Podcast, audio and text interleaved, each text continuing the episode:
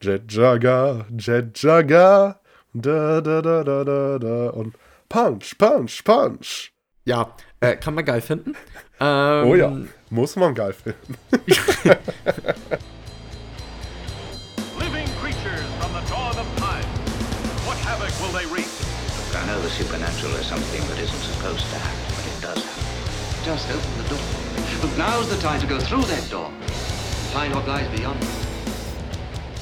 Hallo und herzlich willkommen zu Dinos Dämonen und Doktoren dem Monster- und Genrefilm-Podcast eures Vertrauens, wo sich der Soundfighter und Manda gute Nacht sagen. Ich bin der Christian und Mimmer ist mir live zugeschaltet. Der Philipp. Hallo. Hallo. Habe ich jetzt irgendwas bei der Intro vergessen, Philipp? Ich bin noch ein bisschen krank. Vielleicht da spielt da mein Kopf nicht ganz so mit. Das tut mir sehr leid, aber ich, ich glaube, äh, du hast nichts vergessen. Ja, du, du schaltest da auf Durchzug, oder? Ja. Ja, okay. Das ist, das ist, das ist wichtig und richtig von dir. Man, man muss ihn ja mit mir belasten, weil es sein muss.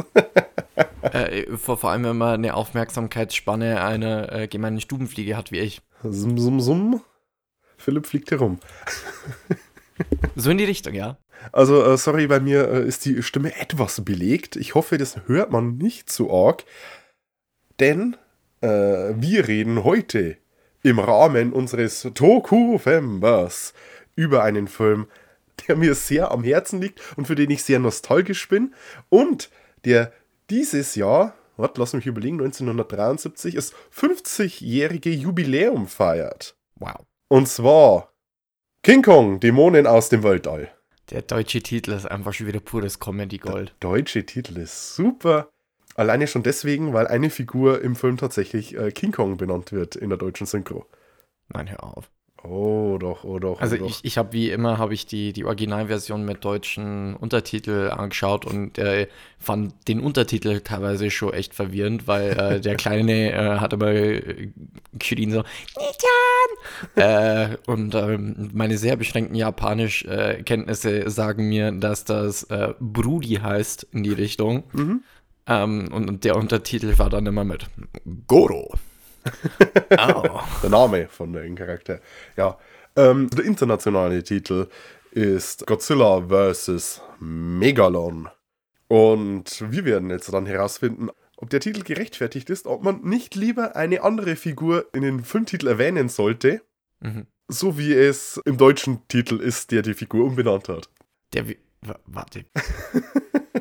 Wer wird da als King Kong bezeichnet? Dieser bunte Roboter, der Jet Jaguar. Ach ja. Ist im Deutschen äh, King Kong. Hör auf. Doch, der heißt King Kong. Ja, mein Roboter, ich habe einen Roboter gebaut. Ich habe mir gedacht, ich nenne ihn King Kong. Oh, das ist ein sehr guter Name. Oh. Ah, ja, Philipp kriegt schon Kopfschmerzen. Ne? ah. Also wir bleiben während der Zusammenfassung und während des Gesprächs bei Jet Jaguar, weil besserer Name so all around für einen Roboter wie. Mm, Glaube ich auch. Ich weiß zwar auch nicht, was der mit dem Jaguar zu tun hat, aber. Autos gibt es auch, der Jaguar heißt.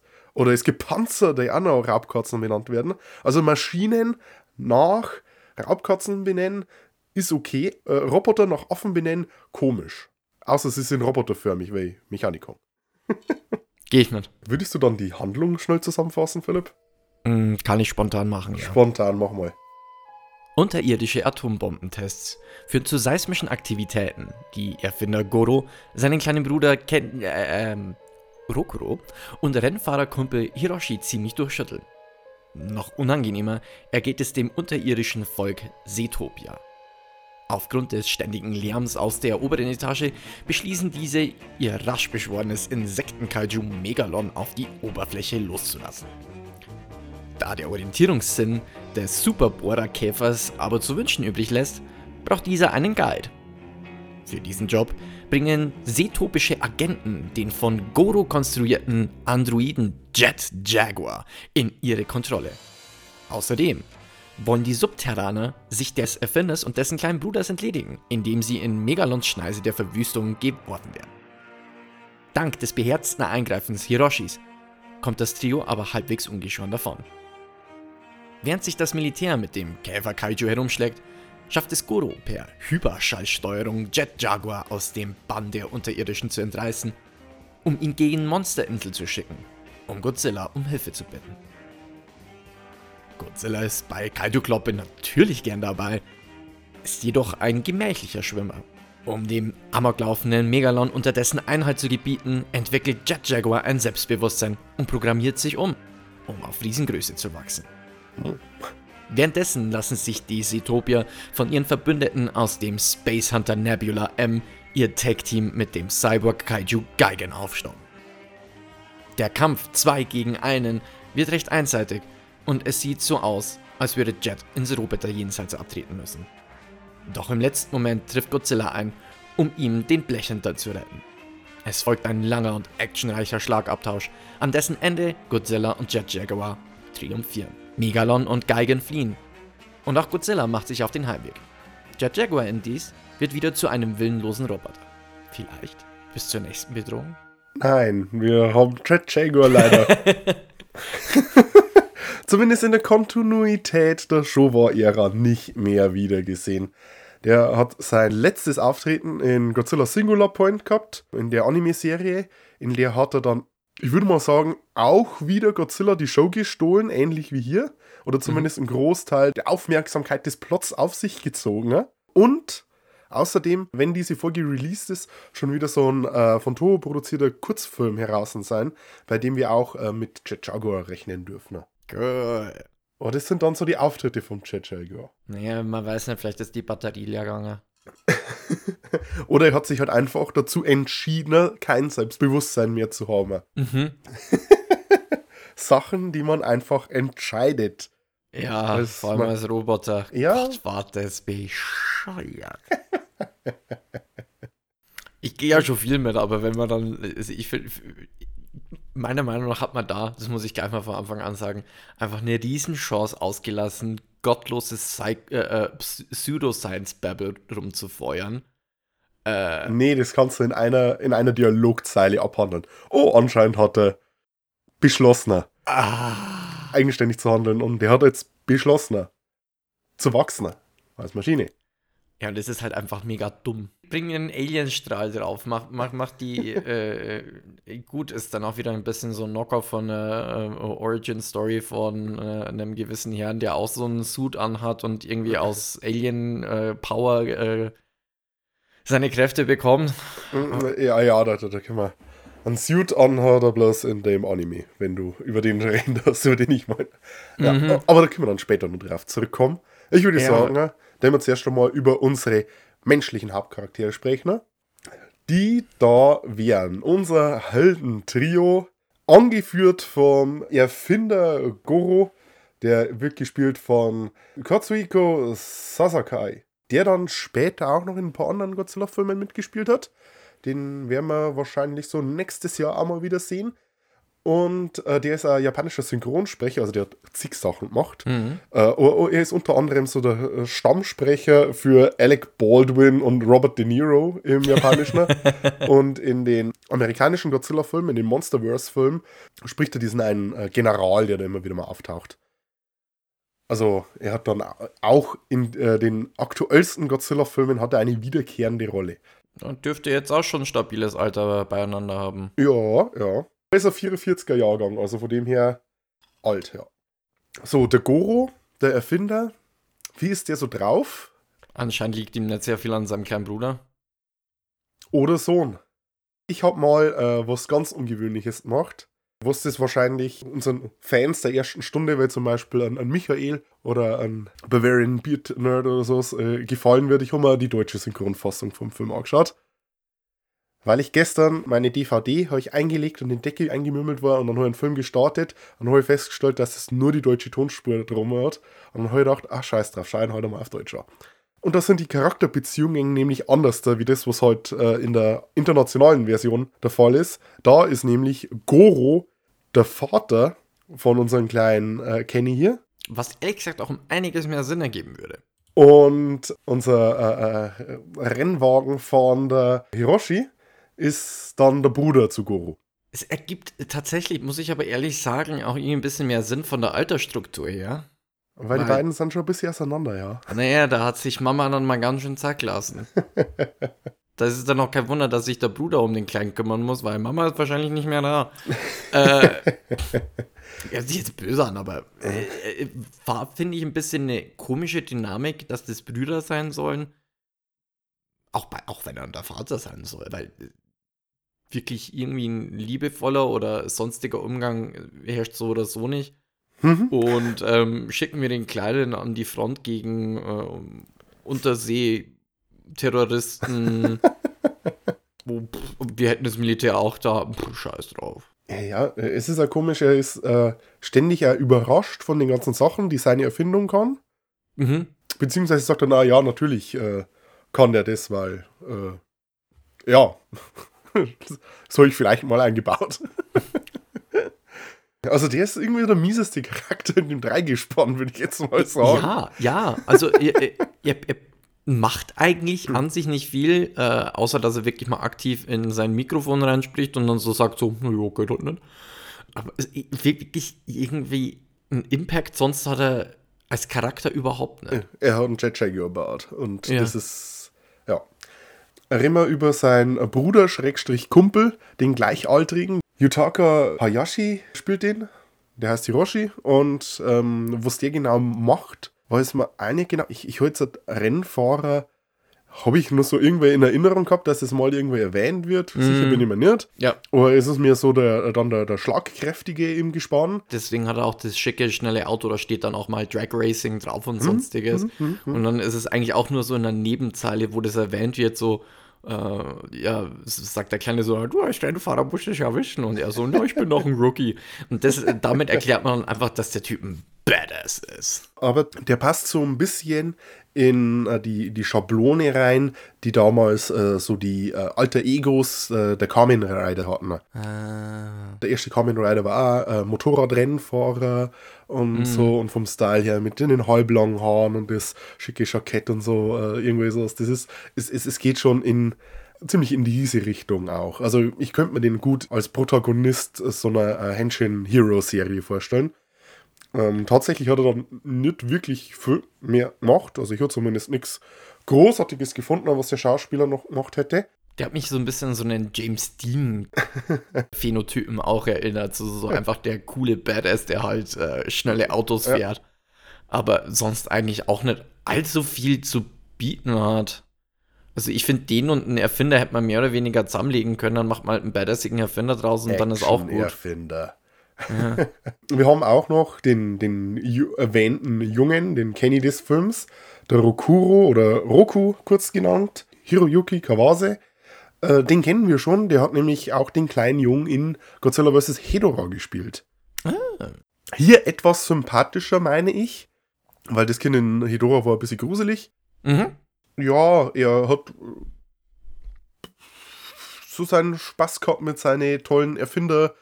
Äh, Spielsachen, also mit den ganzen äh, Spielsachen, die sein Vater Schrägstrich Bruder so für ihn zusammenbauen. Die wohnen ja Oh, auch in, diesen, in dieser Villa Kunterbund. Äh, ich habe es auch mehr oder weniger so verstanden, dass er selber auch zum Beispiel das kleine Bike gebaut hat. Also es wäre auch ganz stabil. ir- Äh, hat er selber gemacht? Hat's, keine Ahnung. Also es, ist, es wird sehr wenig erklärt und einfach so als selbstverständlich hingenommen. Oh ja, oh ja. Äh, wer, wer muss schon erklären in Godzilla vs. Megalon? Äh. Richtig. Niemand. Zum Schauspieler will ich nur sagen, der hat kurz darauf seine Schauspielkarriere abgebrochen, aber den haben sie vor einigen Jahren mal so wieder interviewt und der sagt, also er hat so dann mit Schauspielern aufgehört, also bei denen Filme mitzumachen und hat besonders äh, Godzilla vs. Megalon hat den anscheinend mega viel Spaß gemacht. Vor allem dann auf dem kleinen Bike rumfahren, äh, das war ziemlich geil, hat er gesagt. Ähm, das Einzige, wobei er anscheinend aber keinen Spaß hatte, war äh, in dieser Eröffnungsszene. Äh, auf dem sinnlosesten Paddelboot auf Gottes lieber Erde. das Super Delfin-Fahrzeug. Das hat nämlich nicht wirklich gut funktioniert. Ach was. Wer, wer, hätte es gedacht? Dabei wirkt es doch wie die schnittigste Boot aller Zeiten. Und ähm, wenn man genau hinschaut, äh, sieht man, dass die äh, beim Redner sogar Atemwölkchen ausgepustet haben. Der Film, der ist im Winter gedreht worden und es war Ach, komm, eiskalt, als sie das Die haben den kleinen Scheißer im Eisregen mehr oder weniger auf den See geschickt und gesagt, "Hm, schau mal so, als hättest du Spaß. Der Wind ist auch viel gegangen und war nicht spaßig. Äh, also sie haben den ganzen Tag Rad, haben nichts dabei rausgekriegt, haben, sind am nächsten Tag wieder hingefahren. Da war dann das Wetter besser und dann hat der Hiroyuki etwas mehr Spaß gehabt oder hat sich ein bisschen leichter getan beim Schauspielern. Ach du Scheiße. Alles nicht so einfach. Ähm, wir haben die zwei bösen Agenten, gespielt von Kotaro Tomita und Ulf Otsuki. Der äh, Kotaro ist der mit diesen schönen Löckchen. Gott, ist die Dauerwelle geil. Und äh, der Ulf ist der mit dem Bart, der dann äh, so schick aus dem Lastwagen rausgeschleudert wird. Der war wack. Die waren beide wack. Ich finde toll, in die Godzilla-Filme hast du zumindest bis zu diesem Zeitpunkt nie wirklich kompetente Außerirdische gehabt. Also vielleicht in Invasion of Astro Monster, da waren es nur am kompetentesten, aber die haben immer entweder, oh, wir brauchen äh, von der Erde äh, irgendwelche Wissenschaftler oder wir brauchen von der Erde die Monster oder wir brauchen von der Erde dies und das. Und ich glaube, äh, die hier, die äh, toppen alles. Die toppen alles, ja. Die, die, die haben gar nichts drauf, fahren hin, ähm, dann ja schon mal so ihren Plan groß und breit erklären. Nee, der, der Anfang, es ergibt halt einfach überhaupt keinen Sinn. Die brechen erstmal in die Butze ein, klauen nix, hinterlassen dann aber einen Sender, damit sie abhören können. Oh, jetzt ist er fertig, jetzt können wir wieder einbrechen. Oder sind die eingebrochen und gesehen, scheiße, den Roboter ist ja noch gar nicht fertig, was machen wir denn eigentlich? Oder sie sind eingebrochen und haben gesagt so, ah, schau mal, der baut an einen Roboter, den könnten wir vielleicht später brauchen. Ja, vor allem, was, was ist dann der rote Sand, der da liegen geblieben ist? Das ist wie von den Ocha-Inseln. Ist das ein Plot-Device, damit man weiß, wo die herkommen? Ja. Also, es, es, es Sie haben dreckige einfach... Schuhe, das ist ein Plot-Device. Es ist so dumm. oh, schau mal, der Knopf besteht aus dem gleichen Material wie der Sand hier. Was? ja, da drin sind Mikrochips, das sind ein Silizium, das machen wir aus Sand oder keine Ahnung. Irgendwie sowas. Unbedingt. Am meisten für unsere äh, setopischen ähm, Ganoven oder beziehungsweise den Anführer unserer setopischen Ganoven, den darf man nicht unerwähnt lassen. Das ist der Robert Dunham, der spielt den äh, setopischen Imperator oder Kaiser Antonio. Haben die da einfach bloß einen blonden Typen mit möglichst viel Rückenbehaarung gesucht? nee, sie haben einfach einen äh, europäisch aussehenden Typen, der fließend Japanisch spricht und der schon bei einigen Toho-Produktionen mit dabei war, gesucht. Der hat unter anderem auch schon im Mothra zum Beispiel mitgespielt. Und er war in Destroy All Monsters, war er einer von den Astronauten. Also der hat immer gerne bei diesen Toho-Produktionen mitgemacht. Der war halt beim Militär und war halt in Japan stationiert und da hat es nicht so gut gefallen, dass er dann nach seinem Dienst gesagt hat, er zeigt die. Und Ach, der war gar nicht gedubbt, weil ein paar Mal hat es äh, fast so ausgeschaut, als wäre er in trotz. Dem, in dem Film ist er dann aber trotzdem gedubbt worden, obwohl er fließend Japanisch spricht. Ja, äh, in den anderen, in den anderen Filmen nicht. Aber ich weiß nicht warum. Vielleicht war, war die Stimme nicht äh, eindrucksgebietend noch oder irgendwas hat ihnen nicht passt. Äh, vielleicht haben sie das Tonband verschusselt. Ähm, wer weiß. Aber der war kompletter Tausendsacher und der hat nicht bloß den Antonio gespielt, sondern anscheinend hat er auch äh, bei ein paar der Motorradstunts, die in den Film vorkommen, Motorrad gefahren. Nice. Einfach weil er drauf Bock gehabt hat. Ja, beides ist. Aber wie sieht er aus? Bitte beschreib ihn, Philipp, weil ich glaube, das kannst du besser wie ich. Also, wir haben ein Bild von einem Mann.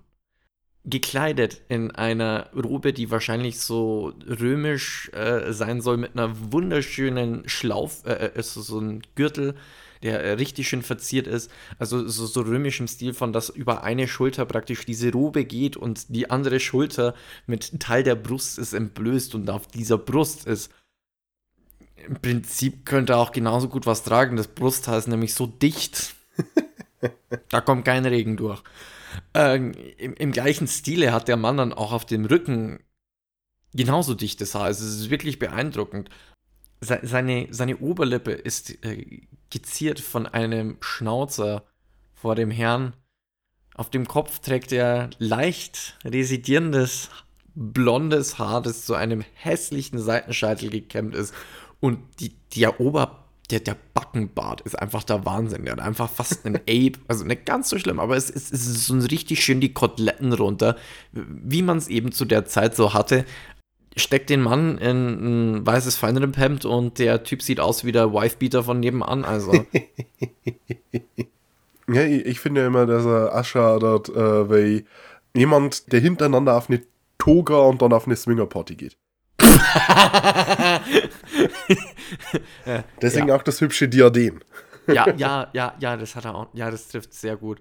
Aber ich, ich, ich weiß nicht, also die Wahl, den dann so als Anführer von so einem Unterseevolk zu nehmen, ich, ich, ich weiß jetzt nicht, wie man auf den kommt, aber ich meine, warum nicht? Was ich mich gefragt habe, ob die Tätowierung am Oberarm echt ist oder ob es ihm das für die Rolle aufgeklebt haben. Ich glaube, das war echt. Das hat sich nach so einer äh, shitty ähm, Military. ich, ich, ich bin in die 50er oder ich bin in die, in die 40er beim Militär oder bei der Navy und ich habe mir irgendeinen Kack stechen lassen. so hat das ausgeschaut. Und nicht Ja. ein Unterwasserkönig oder unterirdisches Königreich. Wenn jetzt ein großer Osterinselkopf drauf gewesen wäre, dann hätte ich gesagt, hm, vielleicht, weiß man nicht. Ah, nee, er sieht so ein bisschen nach den, äh, ich glaube, der eine oder andere Onkel von mir hat auch so ein Tattoo. ja, mächtiger Dude, aber im, im Prinzip ähm, äh, ist er auch bloß für ein paar Szenen Mr. Exposition und wirklich machen tut er auch nichts. Ja, er dort, er dort die Faust schütteln und sagt, ah, Oberflächenbewohner, ein Drittel unseres Königreichs ist zerstört worden, dafür werdet ihr büßen. Und dann macht er seine Dance Party. Das sind dann die einzigen äh, weiblichen Schauspielerinnen im Film. Stimmt, sonst ist da eigentlich, sonst ist da eigentlich keine einzige andere Frau aufgetreten, oder? Nee, die, die einzigen Frauen, die man in diesem Film sieht, sind diese äthiopischen Tänzerinnen, ein paar Damen im Stock-Footage, die halt davonlaufen. Oh ja, stimmt. Und äh, dann ein paar äh, spärlich bekleidete Damen auf Fotos in dem Lastwagen. ja. Das ist gelogen, die sind nicht schwerlich bekleidet, die sind nackt. Weiß nicht. Vielleicht. Ich hab genau hingeschaut, das die soll sind man doch, nackt. dass du genau. ja. Gut, gut. Überredet, überredet. ja. ja, es ist eine sehr, äh, äh, ziemliche Sausage Party, der Film. Und äh, man muss auch sagen, dass unseren äh, äh, zumindest erwachsenen Höllner auch das eine oder andere Mal ein äh, Verhältnis angedichtet wird. Ganz ehrlich, hey, die beiden, Science und ein äh, Action-Dude da, ich gönne es der LGBT-Community, dass Hauptfiguren in einem Godzilla-Film so ein schwules Pärchen ist. Das wäre doch cool.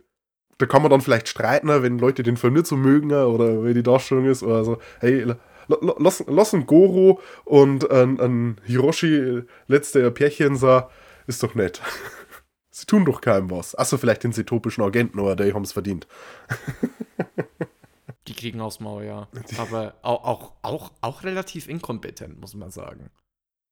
Die, die, der Hiroshi und der Goro? Ja, Ja, also, ja, natürlich. In, in den Filmen ist niemand wirklich kompetent, außer vielleicht Jaguar und das Godzilla. ist richtig. Das ist richtig. Dann, dann können wir vielleicht langsam mal zu den beiden kommen. Ja, bitte. Ähm, mit wem fangen wir denn an? Fangen wir mit unserem Titelhelden Godzilla an. Das ist der erste Film, nachdem der Haruo Nakajima äh, sich zur Ruhe gesetzt hat. Mhm. Ähm, wir haben äh, Shinji äh, Tagaki im Godzilla-Kostüm, der auch nur für diesen Film den Godzilla gespielt hat. Mhm. Er hat einen sehr enthusiastischen Godzilla gespielt. Ja, Generell die Monster in dem Film sind äh, äh, sehr anthropomorph, haben sehr menschliche Gebaren, was einfach zum Stil des Films gehört, würde ich jetzt mal sagen. Wäre komisch, wenn der Godzilla da als äh, komplett animalisches Monster daherkommen würde im Vergleich so zu den anderen. Mhm. Er hat ein bisschen ein Makeover gekriegt. Er hat mir so eine, ja, eine knuffigere Fresse bekommen. Sieht immer mehr nach Krümelmonster aus, aber ich weiß, es gefällt nicht jedem, aber ich finde ähm, so das Design, das jetzt hat Godzilla bei den letzten drei Showa-Filmen hat, also diesen und den nächsten beiden, die sind alle recht ähnlich und ich finde, das passt zu diesem Godzilla, den wir halt inzwischen haben. äh, da. Das passt zu diesem Superhelden-Godzilla, dass der eben nicht ganz so bedrohlich mehr ausschaut, weil er ist eine Cartoon-Figur in dem Moment. ja, definitiv. Also das ist jetzt nichts mehr von mit äh, Kaiju ist äh, zerstörerisches Wesen, äh, das äh, uns allen Angst machen muss. Das ist jetzt wieder eher so äh, ein Buddy, den man mal kurz mit einem Roboter abholen kann, damit er einem anderen Kaiju auf die Fresse haut. Ja, sie haben sogar das Szenen geplant, dass äh, der Godzilla, wenn äh, Chichago ihn auf der Monsterinsel abholt, dass da der Godzilla gerade beim Trainieren ist. Da haben sie dann irgendwas gehabt, dass er irgendwie sich an der, an der, äh, am Seil hochhieft oder dass er ähm, einen, einen Baum so als Schwert benutzt. Das war nur irgendwie so eine Idee gewesen, dass er wie, wie ein Samurai mit einem Schwert, äh, mit einem, Baumstumpf kämpft. Er benutzt einmal im Laufe des Films einen, einen Baum, um, ich glaube, Megalon reinzuzimmern. Ja, nee, ich habe eigentlich schon in froher Erwartung, dass er wieder den äh, klassischen Du frisst jetzt den Baumstumpf-Move macht. Den er sich dann vor King Kong abge... Äh, Genau, Äh, den er mal kassiert hat. hätte. äh, das hätte ich schon, also das hätte ich schon richtig premiummäßig gefunden. Mach mal den nächsten Charakter, den wir schon Mhm. aus vorherigen Filmen kennen. Bösewicht Geigen. Das sieht eigentlich ziemlich genauso aus wie vorher, oder? Ja, ist der gleiche Suit, den Kopf haben sie nur ein bisschen geändert, damit der auch Ja. nicht ganz so gefährlich aussieht. Okay. Also da ist halt der Visor, der ist halt dann nicht ganz so kantig, so das, er schaut ein bisschen runder und freundlicher aus. mhm. Äh, äh, Geigen wird halt einfach gerufen und kommt dann dazu. Warum? Hä? Woher die, äh, die Jungs vom Nebula M kennen? Hä? Äh, alte Klassenkameraden. Ist halt so. Ist halt so. Sind Brieffreunde. Wahrscheinlich. Wahrscheinlich. Aber ich muss sagen, mir ist es lieber, dass Geigen hier zurückkommt für so einen Film, als es in Godzilla vs. Geigen war, als Ghidorah so als zusätzliche Handlanger aufgetaucht ist. Also da, Geigen passt in diese Rolle des wir brauchen noch ein weiteres Monster. Ruft mal unsere Weltraumfreunde an und lasst sie Geigen schicken. Da passt Geigen passt da besser rein, finde ich, Ja, wie, ja, wie Ghidorah. Ghidorah ist dann mehr so die kosmische Apokalypse in Kaiju-Form. Nee, es ist King Ghidorah, also. Eben. Also halt in versus Geigen, das ist nur Ghidorah. Das ist Ja, King, genau. Wie wir festgestellt haben.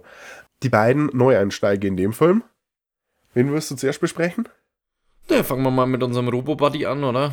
Oh ja, also Jet, Jet, Jaguar. der unter anderem ein wahnsinnig geiles Theme-Song hat. Jet Jaga, Jet Jaga, da da da da da da und Punch, Punch, Punch.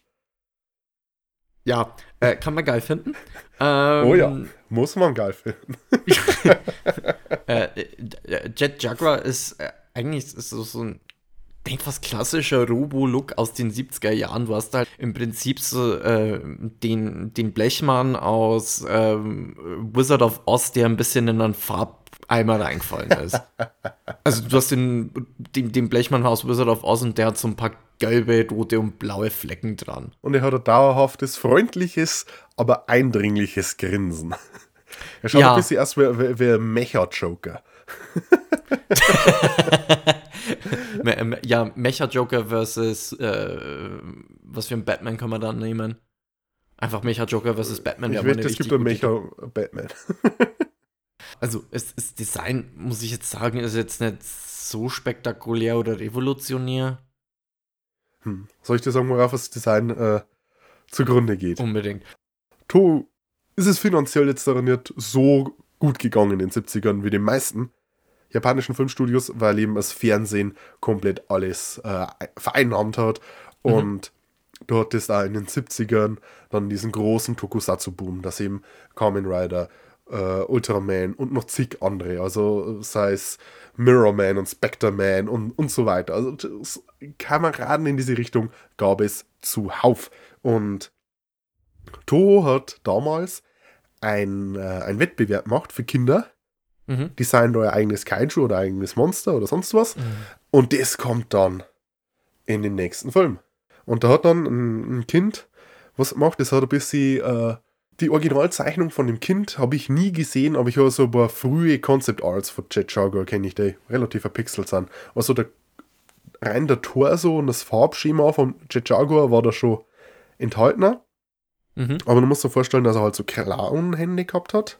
Und dann eben auch so, ja, so Schulterpolster und Flügel, Mhm. wie, äh, wie Marsinger Set oder der Devilman, also sehr in diese Richtung, die Mhm. Flügel. Und dann, ich glaube, mir einen vogelähnlichen Kopf oben drauf.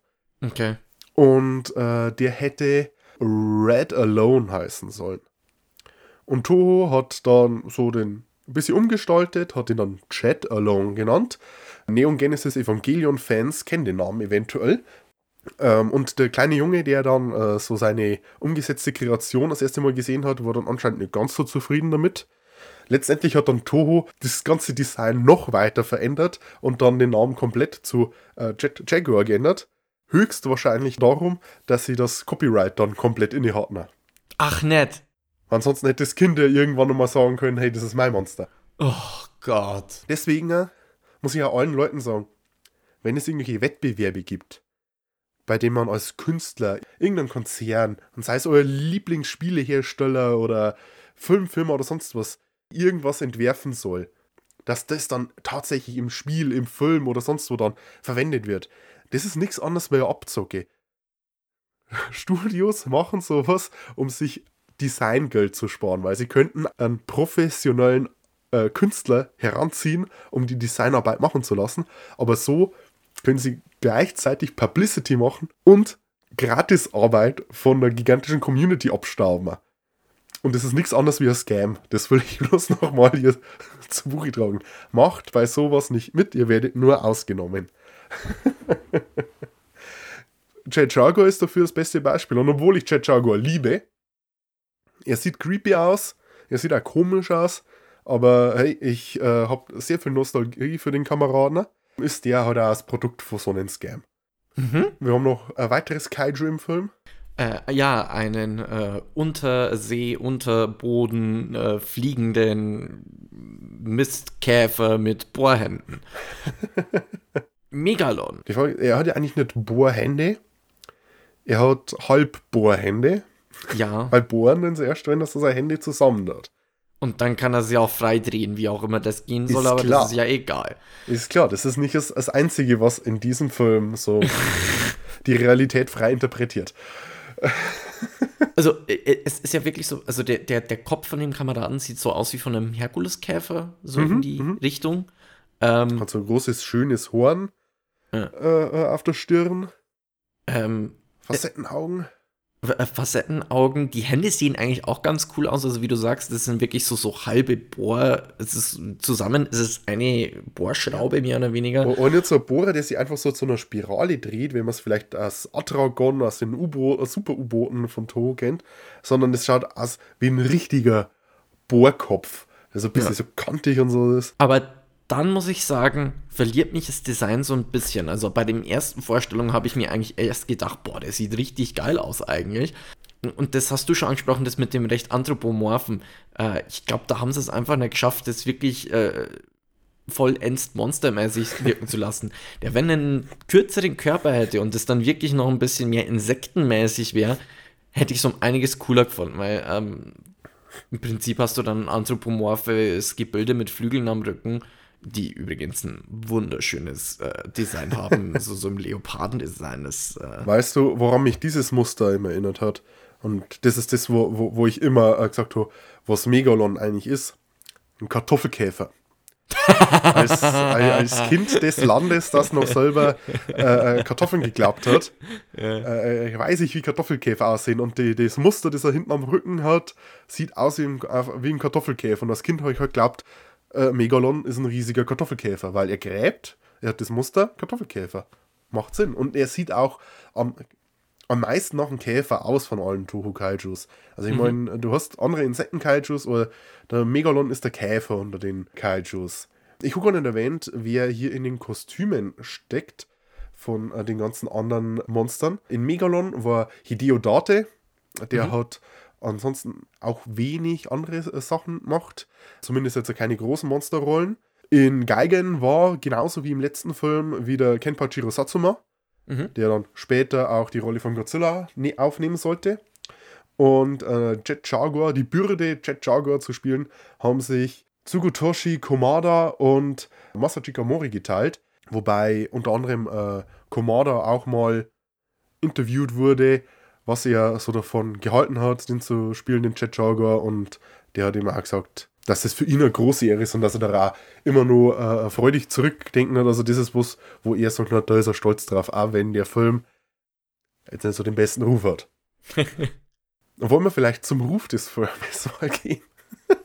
ähm, ich weiß ja nicht, wie das ist, aber du hast ein, zwei Mal erwähnt, der Ruf des Filmes ist anscheinend nicht so überragend. Es ist ein berüchtigter Film, sagen wir mal so. Hat viel mit äh, der amerikanischen Erstausstrahlung des Films zu tun. Mhm. Der ist in der amerikanischen Primetime gelaufen und äh, John Belushi muss den irgendwie präsentiert haben, sogar in ein Godzilla-Kostüm, das er aus einem äh, äh, äh, Saturday Night Live Sketch hatte. Okay. Und das ist halt irgendwie so als Trash-Perle präsentiert worden. Und später ist es dann auch im Mystery Science Theater gezeigt worden. Und äh, das war so der, ich glaube, einer der, der, der, ersten oder einer der bekanntesten Filme, die die gemacht haben, oder beziehungsweise ist eine der bekanntesten Folgen. Ich glaube, sogar im Intro von Mystery Science Theater wurde eine Szene, eine, eine sehr, sehr besondere Szene aus diesem Film damit eingebaut. Oh ähm, boy.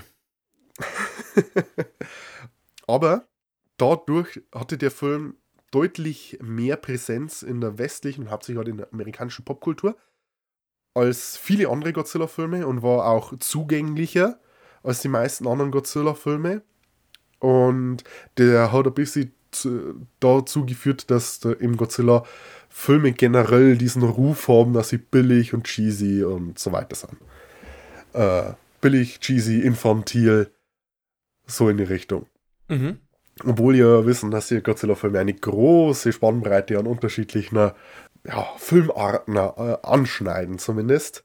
Natürlich. Und ja, wie schon gesagt, das kommt alles daher. Toho wollte sich einen sehr, sehr jungen Publikum anbieten und hatten nicht viel Geld dafür. Und äh, auf irgendwelche Umwege ist halt gerade dieser Film der Godzilla-Film gewesen, der dann ein größeres Publikum erreicht hat. Vielleicht jetzt nicht an den Kinokassen, aber so über Umwege hat der Film viele Leute zumindest so ein bisschen äh, peripher erreicht und aus dem Grund hat dann auch die komplette Godzilla-Reihe so diesen äh, Trash-Ruf gehabt. Ich hingegen habe den Film als Kind gesehen und habe verdammt nochmal gefeiert. da habe ich dann auch eine, eine, Anekdote dazu, weil das war der Film, und ich habe als Kind äh, viel Godzilla-Filme angeschaut, aber das war der Film, wo dann äh, mal einfach meine mein Mom reingekommen ist, weil ich halt im Wohnzimmer den Film angeschaut habe und mir halt gesagt hat, wie billig das ausschaut und wie offensichtlich das Leute in Gummianzügen sind. Und äh, damals war mein Konter und da stehe ich ja jetzt noch dazu, äh, dass wenn ich äh, das sowas nie gesagt hätte, wenn ich was von der Augsburger Puppenkiste angeschaut hätte, wo man auch sagen kann, oh, das, das mehr, das haben das aber Plastikplanen. Und das sind offensichtlich keine echten Menschen, sondern Marionetten. Ich finde, das, das hat einen ähnlichen Vibe, weil jetzt sowas. Für mich ist so Godzilla vs. Megalon insbesondere ist für mich so ein Film, der äh, Sachen anschneidet wie Augsburger Puppenkiste zum Vergleich oder Bud Spencer Filme. Bud Spencer und Terence Hill Filme, finde ich, hat der auch viel mit, ähm, wo irgendwo eine gewisse Schnittmenge ist. Einfach vom Humor, von der, von den Kämpfern, die pures Wrestling sind, also hier in den Film. Ja, ich, ich finde, ich man, man misst teilweise mit zweierlei Maß, wenn irgendwas, dann, wie gesagt, Augsburger Puppenkiste da. Ich habe noch nie irgendjemanden gehört, der sich darüber beschwert hat, dass die Augsburger Puppenkiste, das ist doch trashig, das haben das irgendwelche Holzpuppen. Aber bei Godzilla-Filmen ist es so, oh, das ist doch doof, das sind das Gummianzüge. Das, das höre ich ständig. Verstehst du, was ich meine? Ich, ich, ich verstehe es, was du meinst. Und ich muss auch ehrlich sagen, ich habe da noch nie so wirklich hundertprozentig aus der Perspektive draus geschaut. Also, ich habe mir halt einfach mal bloß gedacht, nee, mein Gott, die hatten nicht mehr Kohle und das war so das Beste, was sie jetzt irgendwie auf die Reihe kriegen konnten. Und ähm, die haben einfach, es ist so das Coole, was ich dann an so Filmen mag, ist, wenn man mit den Mitteln, die man hat, das Beste irgendwie versucht rauszuschlachten. In, in mancherlei Hinsicht wird ja da äh, absichtlich darauf verzichtet, was anders zu machen, und man macht es dann lieber so auf diese, auf diese in Anführungszeichen Tokusatsu-Sache. Da ist ja, ja. Am, bekannt, bekannt ist die Anekdote, als Frankenstein Conquers the World, in den Baragon äh, diese Pferde frisst oder in denen dieses Wildschwein, das dann rumläuft. Und mhm. dann auch gesagt wird, hey, warum nimmst du denn nicht einfach Szenen von einem echten Pferd oder sowas? Und da hat er dann damals der Zubereier gesagt, naja, weil das so mehr Spaß macht. Ja, aber das ist, man bleibt, ist dann halt einfach in dieser Welt drin und das ist dann die Realität in dieser Welt. Also sehe ich dann auch weniges Problem davon. Es muss ja nicht immer fotorealistisch sein. Also da geht man jetzt heutzutage inzwischen wieder weg davon. Weil fotorealistisch halt irgendwie jeder kann, ne? ja, musst Style, musst haben. Ja, ich genau. erinnere mich, ich habe äh, vor kurzem was angeschaut über äh, die, die von Roger Corman produzierten äh, Edgar Allan Poe-Verfilmungen aus den 60ern, die ganzen Vincent Price-Filme. Vincent Price. Und da hat die Corman halt auch die Philosophie, wir drehen alle Szenen am Set. Wir können zwar in einen Wald gehen und dann in den echten Wald filmen, aber er will, dass der komplette Film so diese eigene Ästhetik hat, die du mhm. jemand bekommst, wenn du dann verdammten Kunstwald auf eine Soundstage äh, hinstellst und da ein paar äh, äh, Nebelmaschinen reinstellst. Und das dann vielleicht da hinten noch lila beleuchtest oder so. Und da hat er da, äh, keine Ahnung, ich glaube, sechs Filme oder so in die Richtung gemacht. Und der wollte das so machen. Das war eine Entscheidung von ihm. Später hat er dann den Film auch anders gemacht und hat dann gesagt, ja, manchmal bist du dann auch von deiner eigenen Regel gelangweilt. Was auch vollkommen legitim ist. ja. Naja. Also kam nicht ganz so gut an der Streifen. Nee, nicht so ganz. Zu dem Zeitpunkt war er auch der Godzilla-Film, der am wenigsten Geld eingespielt hat. Die Frage ist, ist es legitim? Weil ich glaube, und äh, ich spanne mal so ein bisschen meinen Bogen ab. Das, was hier Godzilla vs. Megalon macht, das wollte schon mehr oder weniger Godzilla vs. Geigen machen. Mhm. Aber ich glaube, Godzilla vs. Megalon macht es ein bisschen besser. Äh, also um Stock-Footage herumfilmen. Und da hast du solche Sachen wie zum Beispiel Megalon hat seinen Blitzstrahl, der aus sein äh, Horn rauskommt. Und warum hat er einen Blitzstrahl? Naja, ganz klar, weil da kannst du die Szenen aus den vorherigen Filmen hernehmen, in denen King Ghidorah Blitze geschossen hat. Und das sind doch noch gelbe Blitze, Ja, es sind also. die gleich, genau die gleichen Blitze. Megalon schlägt nach Flugzeugen und wenn du genau hinguckst, siehst du, das sind recycelte Szenen aus Godzilla vs. Geigen, dass das nicht ein Megalon sein Bohrer ist, sondern Geigens Klaue, der da Flugzeuge zerschlägt. Das ist auf jeder Trivia-Seite. Ganz ehrlich, bevor ich es gelesen habe, ist mir das nicht aufgefallen. Mir ist aufgefallen, dass man bei Megalon ständig ein, äh, die Schnur sieht, wenn er rumhüpft. Äh, mir, mir, ist äh, aufgefallen, dass, also mir sind viele Szenen sehr bekannt vorgekommen, aber ich ja. muss auch sagen, dass das geschickt gemacht worden ist. Also ich habe mir bei ein paar, äh, bei einigen Szenen habe ich mir gedacht, ich glaube, das ist recycelt, aber ich bin mir nicht sicher. Die eine, bei der ich mir dachte, komm, das ist jetzt nicht euer Scheiß Ernst, ähm, war, als Geigen geworfen wurde. auf die Basis der Bösen vom vorherigen Film. Weil Warum nicht? Niemand das. Das war cool. Das war cool. Ja, ja aber es, es, es sind halt schon einige Szenen, wo man. Bei, bei ein paar Szenen, vor allem wenn er gegen Geigen kämpfen hat, das war halt eben gerade der letzte Film, ist das dann schon ein bisschen offensichtlich. Auch, ja. auch, auch die Verletzung an der Schulter und so. Ja, ja, ja, ja, ja. Wenn halt die prägnantesten Szenen des letzten Films wiederverwertet ja. werden. Aber ich finde, das ist hier nicht so ausgeschlachtet worden, wie ja. ähm, bei Geigen die äh, Ghidorah-Kämpfe, die ja dann eben von Tag zu Nacht umgedingst wurden und die halt dann äh, offensichtlicher sind, weil das Kostüm auch komplett anders ausgeschaut hat. Wobei, man, wobei ich mir das auch schon gedacht habe, äh, äh, es hat nicht ganz so krass äh, rumgewechselt das war ein bisschen kohärenter, aber ich habe mir dann zwischendrin auch gedacht, haben wir jetzt Tag oder haben wir Dämmerung? Ja, sind wir bei halbwegs gutem Wetter oder sind wir gerade in einem fetten Sturm? Weil du hast eigentlich die, die, die Hälfte der Kämpfe hast du fast nichts gesehen. Ich habe mich dann die, äh, bin letztes Wochenende äh, vor Stuttgart heimgefahren und es hat ungefähr Nebel des Todes gehabt. Ich hatte da Flashbacks hatte ich da. Weil du hast dann einfach so den Sturm und das überall Staub aufgewirbelt und du siehst ungefähr, äh, du siehst äh, den Godzilla vor Augen kaum. Ähm, also ja, also die haben das dann halt ein bisschen verwischt, so dass man jetzt da, also die, die haben das so, so äquivalent äh, der Shaky Cam dann teilweise so ein bisschen. Oh, sie haben das sehr viel rumgeschnitten. Ich meine, der, der Film, der lebt hauptsächlich durch den Endkampf. Ja. Da machen wir mal keinen Hehl drumrum. Der Film, der dauert ungefähr 80 Minuten, je nach Schnittfassung. Und äh, die erste Stunde ist halt, Leute rennen rum, um Jaguar vielleicht zu kontrollieren oder nicht. Und es gibt ein paar Autoverfolgungsjagden, bei denen mhm. auch, ich sag mal so, auch ein paar witzige Sachen passieren. Also wenn da eine dann, wenn es dann die Treppen runterfahren oder den Abhang da runterfahren oder sowas, das sind so die Sachen, wo mir also ein bisschen an Bud Spencer und Darren Silver erinnern. Mhm. Aus 2 wie Pech und Spielfilm. Also du, du, hast viele solche Sachen, oder du, du bist hier wegen der Monster.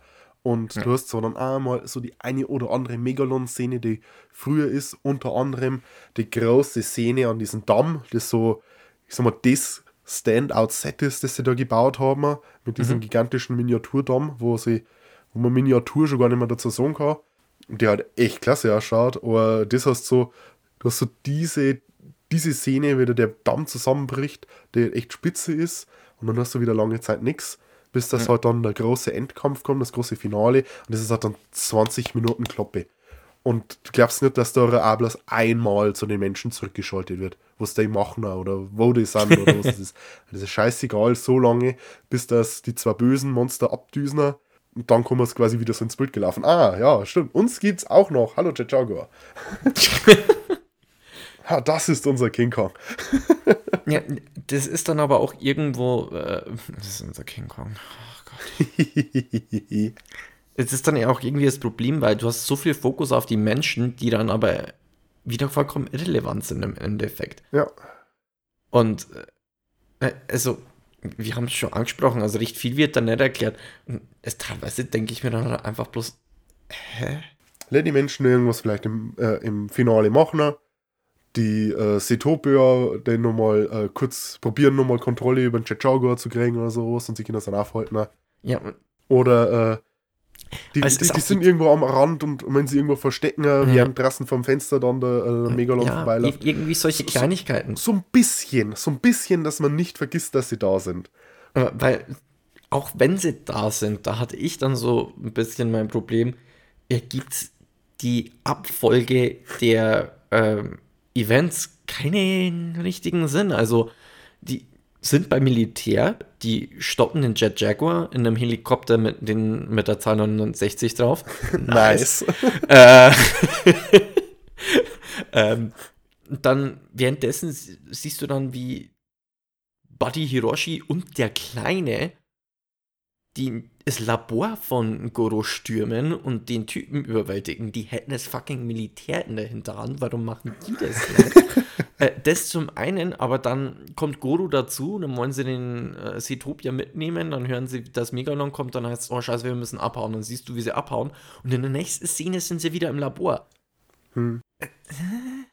Liegt auch daran, Shinichi Sekisawa hat doch, äh, dafür nicht das Drehbuch geschrieben, sondern er hat bloß so einen groben Story-Riss geschrieben Übrigens, Megalon war so, schon so ein Kaiju, der schon in Tohos äh, äh, Katalog oft mal rumgeschwirrt ist. Der hätte eventuell auch schon für All Monsters Attack statt mm. Gabara mm. einspringen sollen. Also den hatten sie schon irgendwie länger da gehabt. Und da hat es halt schon ein paar so Ideen gegeben. Aber letztendlich hat dann der Regisseur, der Shun Fukuda, selber schnell ein Drehbuch irgendwie zusammenschustern meinen. Aus den äh, Ideen und Entwürfen, die da irgendwie rumgeflogen sind. Deswegen, ja, äh, äh, das Beste aus einer schlechten Situation machen. They tried. Naja, mitdenken darfst du aber da wirklich auch wieder nicht. Also das nee, bringt, bringt auch nichts. Nee, bringt auch nichts. Nee, das ist, das ist ja wirklich der falsche Film dafür. Das ist das, warum ich mit dem Film dann nicht so hart ins Gericht gehe, wie ich es bei einem anderen machen würde, weil der trägt das halt ein bisschen auf seiner Fahne der macht nicht den Eindruck, als wollte er da großartig Sinn ergeben. Der will hauptsächlich irgendwie Spaß machen. Ja. Der will einfach seichtes Entertainment sein. Oder halt beziehungsweise harte Monsterkloppe dann. Ich habe eine Frage noch. Ja, dann. Ob du das dann eventuell weißt, ähm, wieso springt Megalon wie ein Känguru?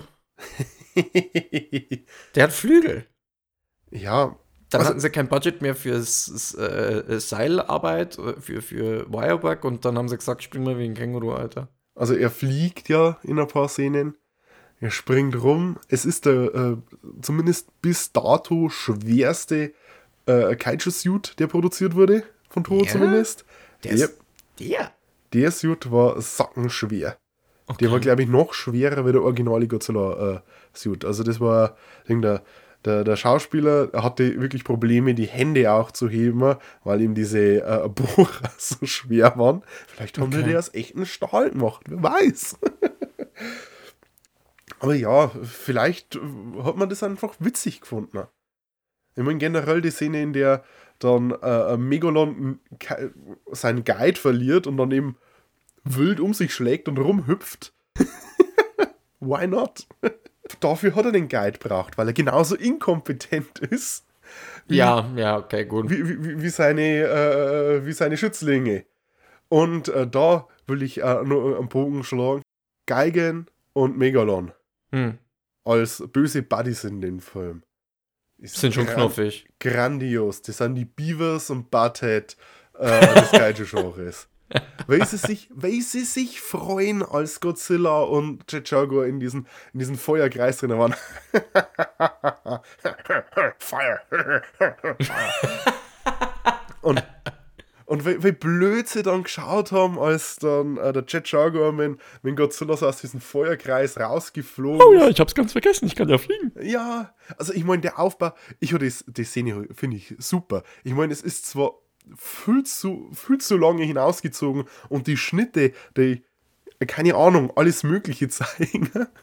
Oder vielleicht, sie haben halt ihr halbes Studio dann in Flammen gelegt. Äh, vielleicht hat der, der Kameramann so schnell auch schön gebrannt und so. Einen Feuerlöscher holen. Wer weiß. Die, oh, das ganze Gezeter zwischen denen, weil sie sich dann immer, weil sie, weil sie, äh, weil sie hämisch gelacht haben, äh, Schenkelklopfer und, und dann äh, voll auf die Fresse gekriegt haben, das ist, das habe ich einfach schon immer geliebt. Und natürlich dann, konträr dazu, also was ich auch geliebt habe, auf der anderen Seite des Teams, wenn dann der, der Jet Jaguar und der Godzilla sich so die Hände schütteln. Super. die hätten eigentlich eher so einen Dylan machen müssen, aber die haben dann wirklich einfach, die waren noch zivilisierter, ja. ja. Die haben sich wirklich einfach die Hand gegeben, wie echte Männer. Es, es, es, es ist putzig, weil man, man merkt, äh, der, äh, der Mann im Godzilla-Kostüm, der sieht nicht genau. und Chicharga sagt es. Und der im Chicharga-Kostüm, der, der, der, greift zu seinen Armen und dann so ein bisschen mehr zu sich herziehen. Also mit, der dann ja mit zwei Händen, mit, ein, mit einer Hand hält er so einen Arm vom Godzilla, mit dem anderen da praktisch in die Hand geben. Ach, deswegen. Ich habe mir die ganze Zeit gedacht, wie bescheuert kann man bitte Hände schütteln? Ja, also, also ich glaube, ich, ich, ich kann es nicht, besch nicht beschweren, aber es, für mich hat es ein bisschen so den Eindruck, als würde der Godzilla-Schauspieler das erste Mal so ins Leere gelangen. und Chichango müsste ihn erst helfen. Und allein dafür ist die Szene Gold. Hm. Kommen wir zu unseren Top- und Flop-Momente. Top- und Flop-Momente. Ich fange jetzt einfach mal an. Bitte. Äh, äh, äh, bei einem, da muss ich jetzt fragen, äh, die, die Szene von der Helikopter-Vogelperspektive, ich bin mir nicht mehr sicher gewesen, ob ich das kannte oder nicht. Kannte ich das schon? Wo man was sieht? Vom Helikopter? Die, die mehr oder weniger eine Vogelperspektive von einem Helikopter aus. Da hat man so, so die drehenden Helikopterblätter gesehen. Und, und was hat man dann gesehen? Äh, so Militärzeugs, glaube ich. Oh ja, das ist, äh, ja, das ist aus einem äh, anderen Film. Ja, das, das dachte ist, ich mir nämlich. ich glaube, äh, wo so der Bananenhubschrauber, glaube ich, wo man yeah. das sieht. Ja, ich kann es nicht hundertprozentig sagen, aber das ist auf jeden Fall Stock-Footage. ja, ja, da, da, war ich mir nicht mehr sicher. Aber ähm, äh, was ich als absoluten Top-Moment äh, anbringen muss, äh, äh ist Hiroshi-Style. Der Swagger, den der Kamerad äh, ausstrahlt. Huch, dieser Turtleneck äh, mhm. am Anfang. Mm. Und das, wenn der jetzt noch die Friese des Bösewichts dazu hätte mit dieser Dauerwelle, dann wäre es vorbei. Ja, dann Ende, Ende. absolut feier. Ja, also, also mit, oh. mit der Freeze und dem Turtleneck, wie schon gesagt, schau dir mal die äh, Protagonisten der ersten paar Kamen Rider Staffeln an. Das ist genau den ihr Style gewesen. Sick. ähm, und abgesehen davon muss man jetzt natürlich sagen, der Dropkick, weil, also ich, ja. ich ähm, bin den, jetzt echt ganz banal. Die Szene äh, hast du hundertprozentig schon zigmal gesehen, weil das ist. Ja, das ist. Das ist eine der bekanntesten Godzilla-Szenen. Ob es berühmt oder berüchtigt ist, das hängt von der Person, aber ich würde sagen, das ist berühmt. Also wir, wir, haben die, wir haben die Szene, 100. dieser Kampf, der besteht ja sowieso aus, aus vielen sehr, sehr coolen Szenen. Aus äh, lauter coolen Team-Moves. Wie ich zumindest finde. Oder der, der, das schlägt fast den Boden aus. Das ist, wie in Godzilla vs. Hedorah als Godzilla aus Fliegen anfängt. Das ist ähnlich absurd. Ja, der ganze Kampf ist, ist, wie du sagst, ist es dann halt eher das Kindliche, beziehungsweise es sieht halt aus wie ein WWE-Kampf, wo sie dann irgendein Setup machen und es ist halt, es ist es schmerzlich ist offensichtlich, dass das einstudierte Moves sind von beiden Seiten. Also so, du hältst den jetzt hoch, ich mach da irgendwas und dann macht der einen dreifachen Backflip und äh, keine Ahnung was. Also so also in die Richtung. Und aber der, der Dropkick einfach wieder auf dem Schwanz dann da entlang flogen kommt, das, also, ja, das ist einfach so Banane, dass es geil ist. Jaguar halt den Megalon mit seinen Armen fest, halt ihn vor sich. Ähnlich wie es äh, Son Goku mit Raditz gemacht hat im äh, Saiyan Arc. Und Godzilla gibt so seinen Zeichner und läuft los auf die beiden. Und dann schwingt er sich und rutscht auf seinen Schwanz Richtung Megalon und Chichago und mit beiden Füßen voll in Megalons Brustkorb reindämmern. Und genau in den Solarplexus. Und weil es so gut war, machen sie das Gleiche.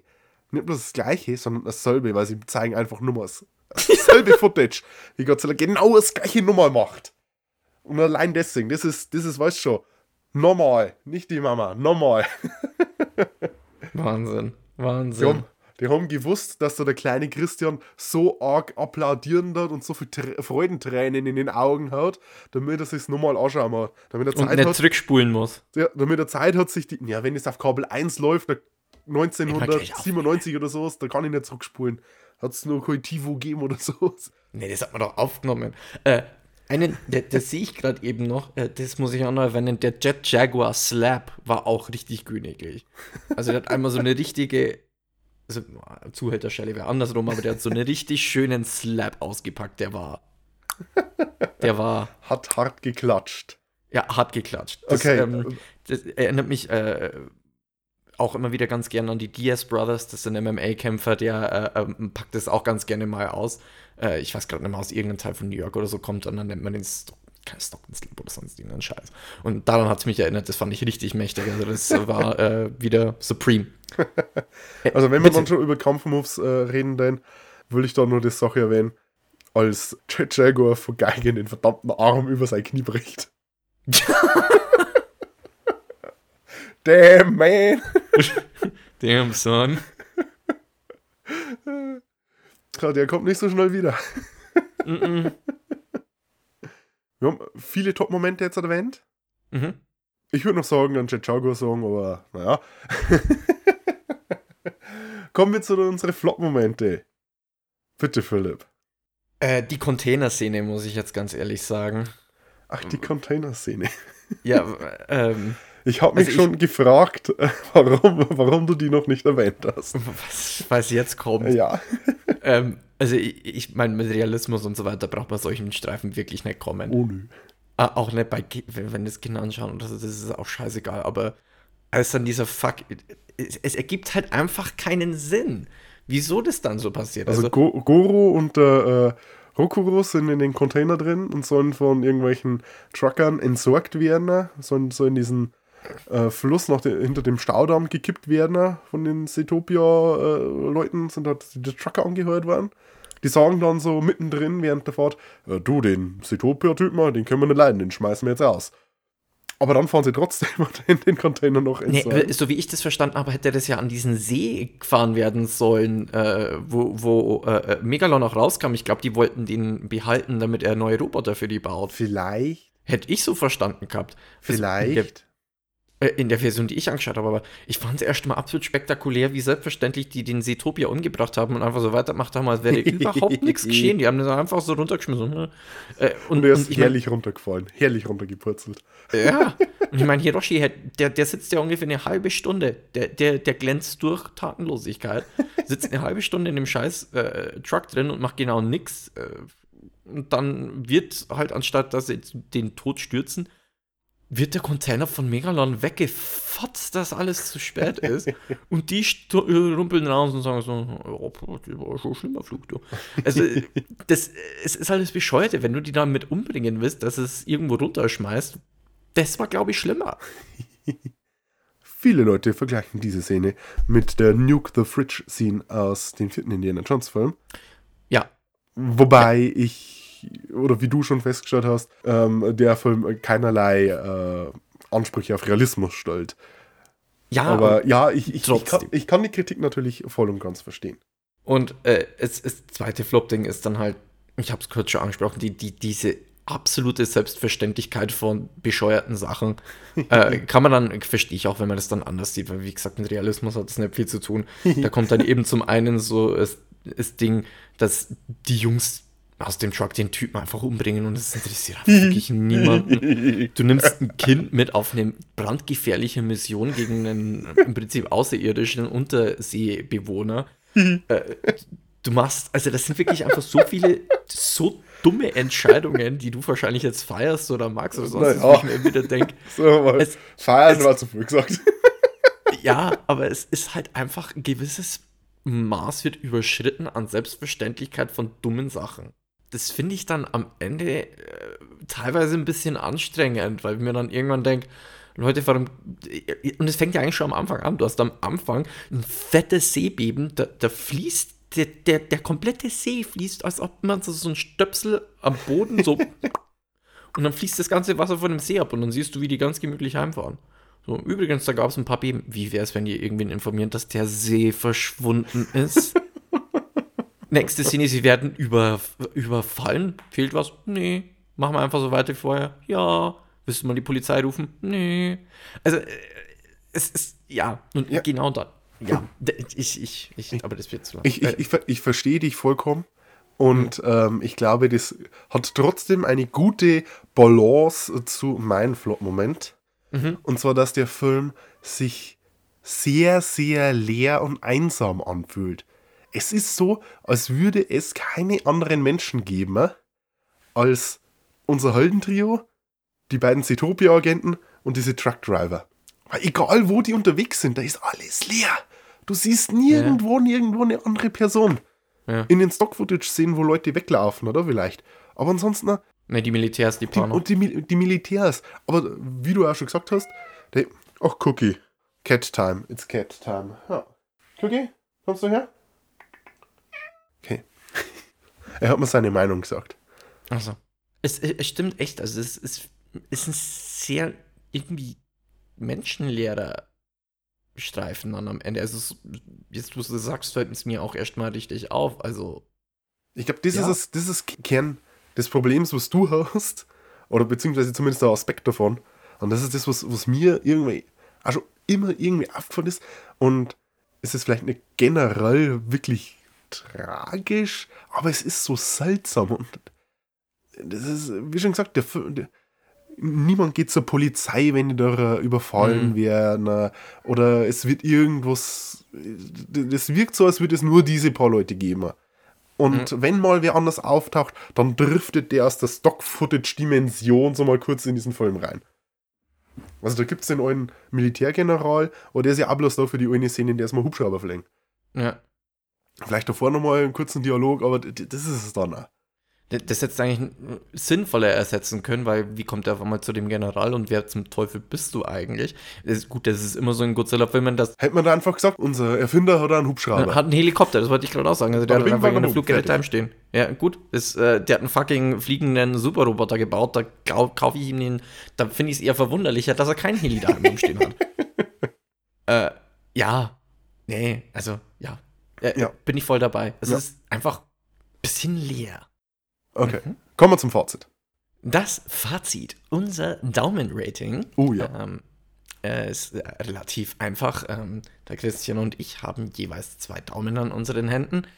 Und mit diesem Daumen bewerten wir wertungslos Filme. Da geht es wirklich nur darum, wie wir die persönlich empfunden haben. Es soll keine Wertung zur objektiven Qualität des Films sein. Sowas ist sowieso nicht möglich. Richtig. Das Daumenrating geht dementsprechend von zwei Daumen hoch für einen absolut oberaffen geilen Film. Titten, gibt's da auch. Äh, von einem Daumen hoch, das ist ein guter Film. Unsere Mittelwertung ist ein Daumen nach oben, ein Daumen nach unten. Wenn es dann nur einen Daumen nach unten gibt, äh, schaut es eher Maus und zwei Daumen runter kriegt dann so ein richtiger Rotz. Unsere persönliche Empfindung, wie gesagt. Ich muss bei dem Film wieder sagen, ich, ich, drifte dann in letzter Zeit öfter mal in diese Schiene, dass ich sage, die Monsterkloppe war nett, aber sonst hat es mich ein bisschen gelangweilt. Dementsprechend muss ich sagen, ein Daumen hoch, ein Daumen runter. Ich bin dem Film jetzt nicht böse, aber irgendwie, abgesehen von der Monsterkloppe, hat der mir dann nicht viel gegeben. Zum Teil war die Monsterkloppe auch recycelt, aber in dem Film hat es das jetzt mal besser gemacht. Es war ähm, schöner zusammengeschnitten. Geschnitten ist das richtige Wort, mhm. weil, wie gesagt, viel geschnitten wurde.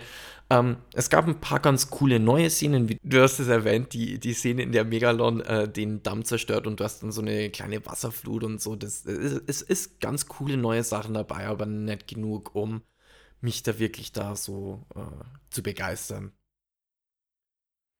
Wow, was für eine Mainstream-Meinung für dich.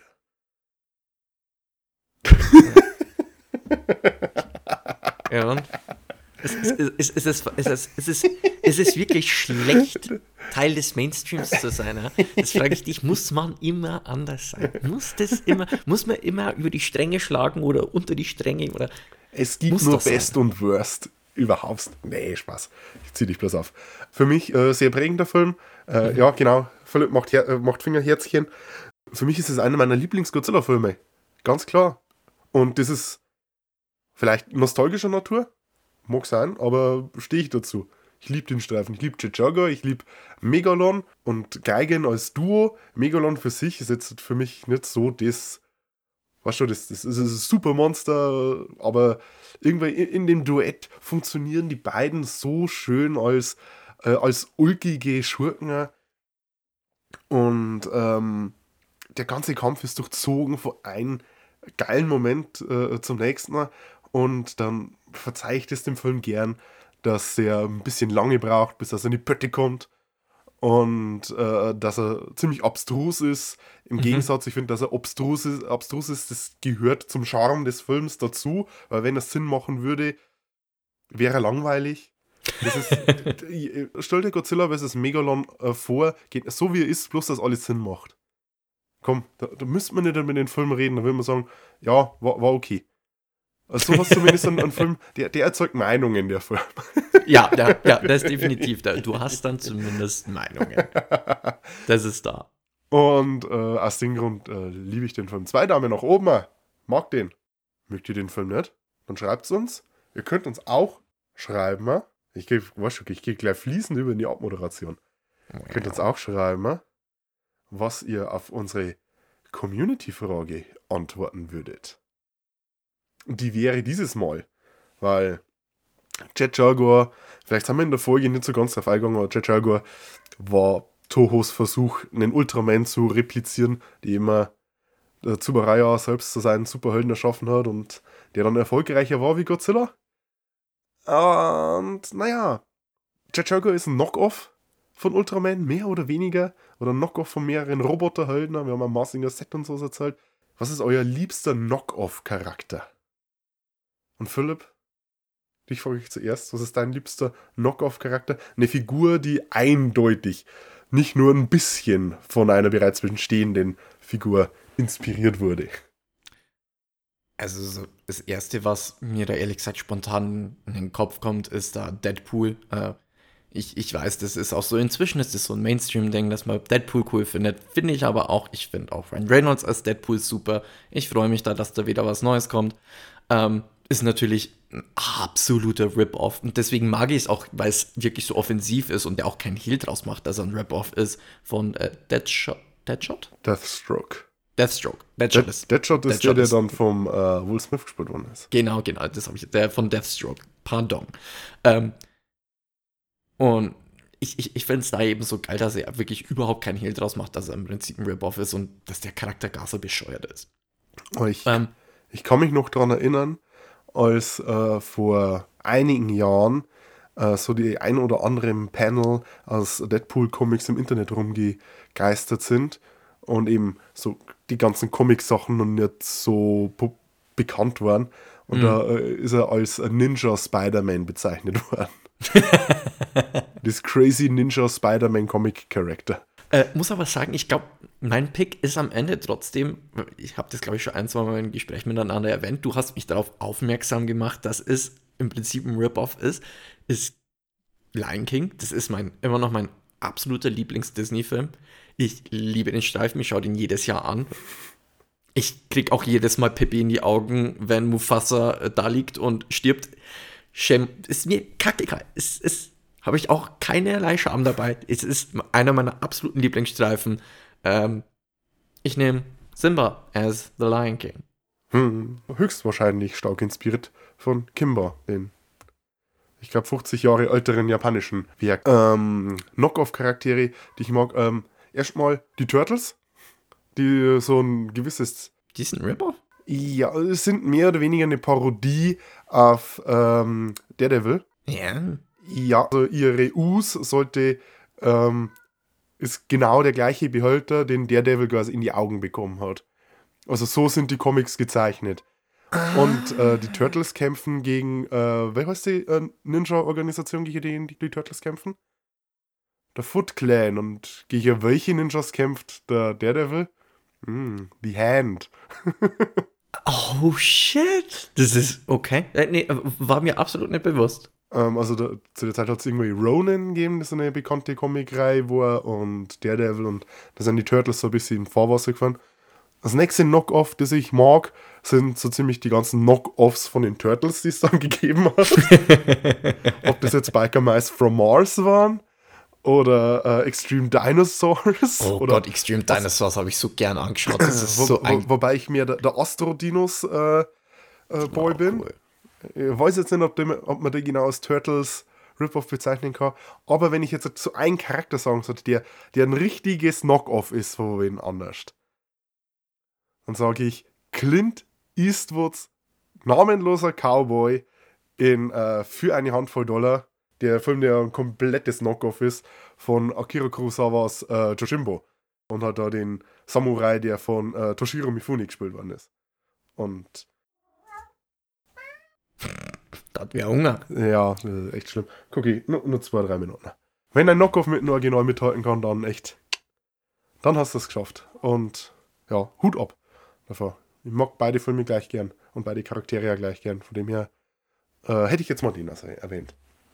So, das ist unsere Community-Frage. Was ist euer liebster Knock-Off-Charakter?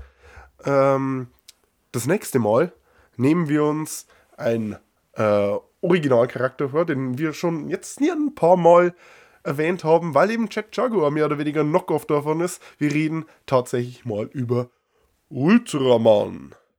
Und zwar sehen wir uns Shin Ultraman an, den Film von 2022. Und da freue ich mich äh, sehr drauf, ähm, um, um den Philipp da ein bisschen mehr in den Ultraman-Wahn hineinzuziehen. Den er sich bisher ein bisschen verdorben hat mit dem Anime. Mhm. Aber ich krieg dich noch. Also, da freue ich mich zumindest schon mal sehr drauf. Philipp, ich hoffe, du auch. Unbedingt. Danke fürs Zuhören. Und bis zum nächsten Mal. Tschüss. Servus.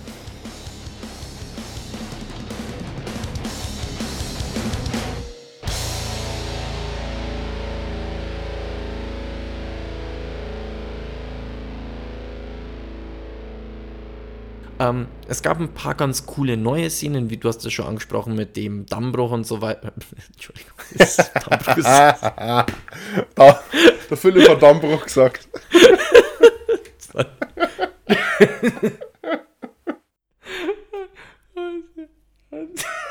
Alles okay? Entschuldigung.